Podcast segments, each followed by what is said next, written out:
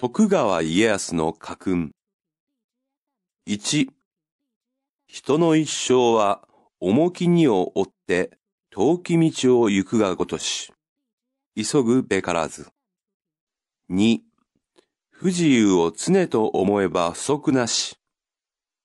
3、心に望み起こらば困窮したる時を思い出すべし。4、堪忍は無事長久のもと。5、怒りを敵と思え。6、勝つことばかり知りて、まくるを知らざれば、害その身に至る。